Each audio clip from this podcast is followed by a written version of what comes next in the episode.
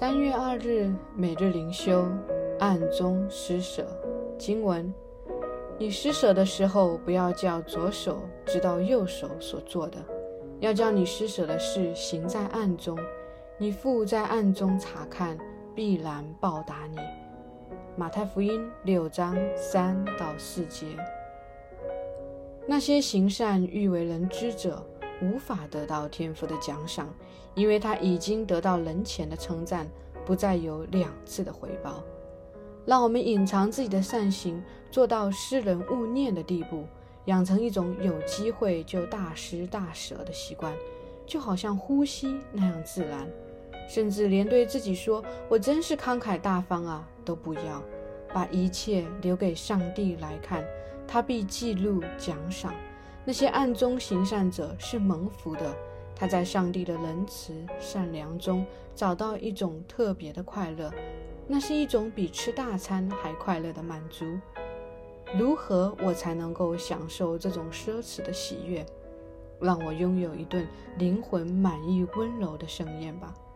今生或来世，上帝要亲自掌管暗中行善的奖赏。他有他的时间及方法，他要选择最好的给我们。这应许的真意，或要等到上天堂才揭晓。实不真，信心的支票簿。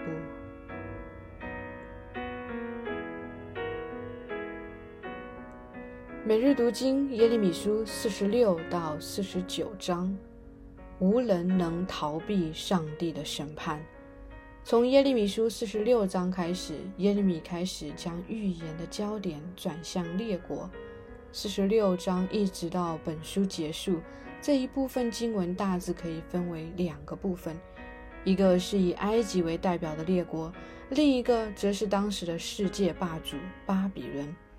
其中以埃及为代表的诸国记载在四十六到四十九章中，巴比伦的部分则是从五十到五十二章。今日灵修经文虽然较长，但脉络十分清晰。其中第四十六章是针对埃及的预言，第四十七章是针对非利士的预言，第四十八章与摩押有关，第四十九章则包括了亚门一到六节，以东七到二十二节，大马士革二十三到三十三节和地级三十四到三十九节。首先是关于埃及的预言。四十六章预言了埃及最终将如何被巴比伦入侵，并最终战败。虽然埃及人对自己充满了自信，认为自己稳操胜券；虽然埃及人雇了许多雇佣兵，但上帝已经命定埃及必将战败。四十六章十节说：“那日是主耶和华报仇的日子。”耶利米对埃及与巴比伦之间这场战争的预言十分生动。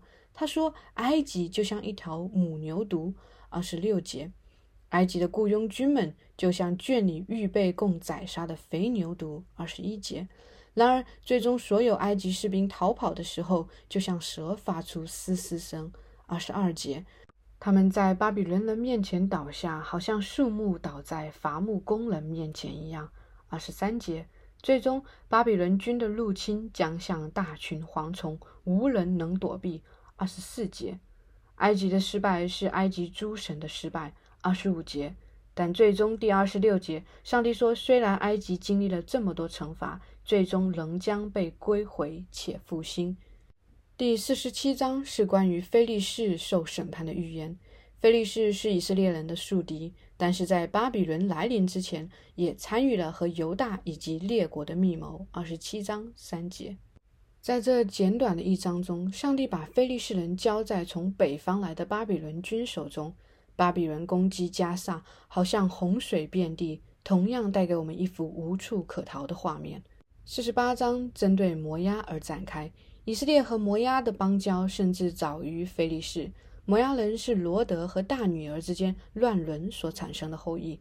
创世纪十九章三十七节。摩押人在摩西时期抵挡以色列，民数记二十二章至二十五章；在大卫时期臣服于以色列，撒母耳记下八章二节；在西底家时期则与犹大密谋一起反抗巴比伦，耶利米书二十七章三节。在第四十八章里，上帝宣告摩押必因为自己的骄傲和拜偶像的罪而蒙羞、毁灭王国，甚至变为荒场。整个四十八章的主题几乎都聚焦于摩押即将面临的灾难中，一直到四十八章最后一节才峰回路转，应许摩押人在末日将归回，摩押将被复兴。四十九章一到六节是关于亚门人的预言。亚门人和摩押人的起源非常相近，他们是罗德与小女儿所生的后裔。创世纪十九章三十八节，亚门人曾经在约雅敬王执政期间攻击犹大。列王记下二十四章二节，又在西底家作王时尝试与犹大联合，共同对抗巴比伦。耶利米书二十七章三节。上帝预言亚门人将遭受上帝审判，甚至变为荒场。但是在末后，上帝将使被掳的亚门人归回。四十九章七到二十二节预言的对象是以东。这一段经文与俄巴底亚书有许多相似之处。以东是以扫的后裔，与以色列人之间也存在一定的亲属关系。以东也曾派遣使者去犹大商议抵抗巴比伦的策略，二十七章三节。因此，现在上帝也要使以东遭受审判。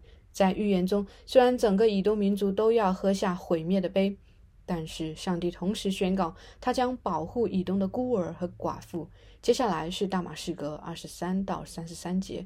以赛亚曾经咒诅了大马士革，以赛亚书十七章。阿摩斯则斥责大马士革不符合人道精神的虐待激烈人，因此上帝将派遣巴比伦军来审判他们。大马士革之后是对基达和夏索的审判。二十八到三十三节，他们都是沙漠居民。这两个民族的罪是只顾自己安危，只关注自我的利益。四十九章三十一节，直到上帝使用巴比伦来施行审判，他们才在审判中认识到，即使自己没有与错误的阵营结盟，自己也需要为自己的骄傲、自私与冷漠承受代价。最后是对以兰的审判。已然几乎可以代表当时人们对地级的认识。上帝指出，已然将受到审判，要使当时的读者认识到，全地都在上帝手中，无人能够逃脱上帝的审判，无人能够依靠自己的力量而躲避上帝的面，也无人能够依靠自己的力量或是与邻国结盟的力量来抵抗一支被上帝所使用的军队。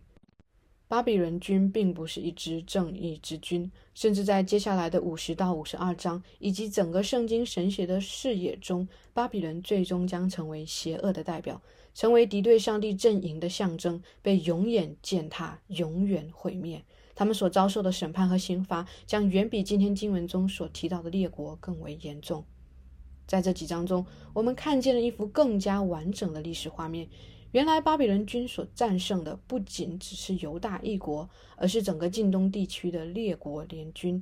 我们不禁感叹：当上帝要使用一个国家作为他的工具时，没有任何人可以阻挡。人类的愚蠢常常在于试图通过各种方式来与上帝为敌。在面对巴比伦的时候，先知一直警告他们：他们面对的不仅仅是巴比伦，而是上帝。然而，没有人在这个时候做出顺服的反应。罪人的本性常常是顽梗自私的，但是最后，我们也应该指出，在今天的经文中，我们还看见了上帝在审判中的慈爱，对埃及、摩押、亚门、以东，甚至在地极之处的以兰，上帝都是通过怜悯的应许来结束他的预言。我们坚信，在未来的国度中，万国中属上帝的子民都会聚在一起。万民将齐来敬拜这位全能的万军之耶和华。反思与祷告：第一，你是否曾经尝试逃离上帝的掌权？你最终成功了吗？第二，这种在全能上帝面前无处可逃的真相，带给罪人什么样的恐惧和绝望？带给属神的人什么样的盼望与平安？亲爱的天父，你是至圣洁也至全能的上帝，全地都是你所创造的，全地也都伏在你的手下。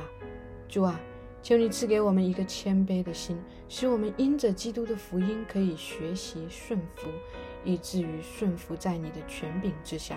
天父，求你怜悯我们，因为我们常常试图逃离你。但正如大卫所说的，我们就算展开清晨的翅膀，飞到海极居住，就是在那里，我们也必遇见你。主啊，求你使我们坦然顺服于你，承认你是我们的主，并在你的引导和管教中不断成长。如此仰望祷告，是奉我主耶稣基督的名求。阿门。以上读经分享与祷告来自杨文浩传道。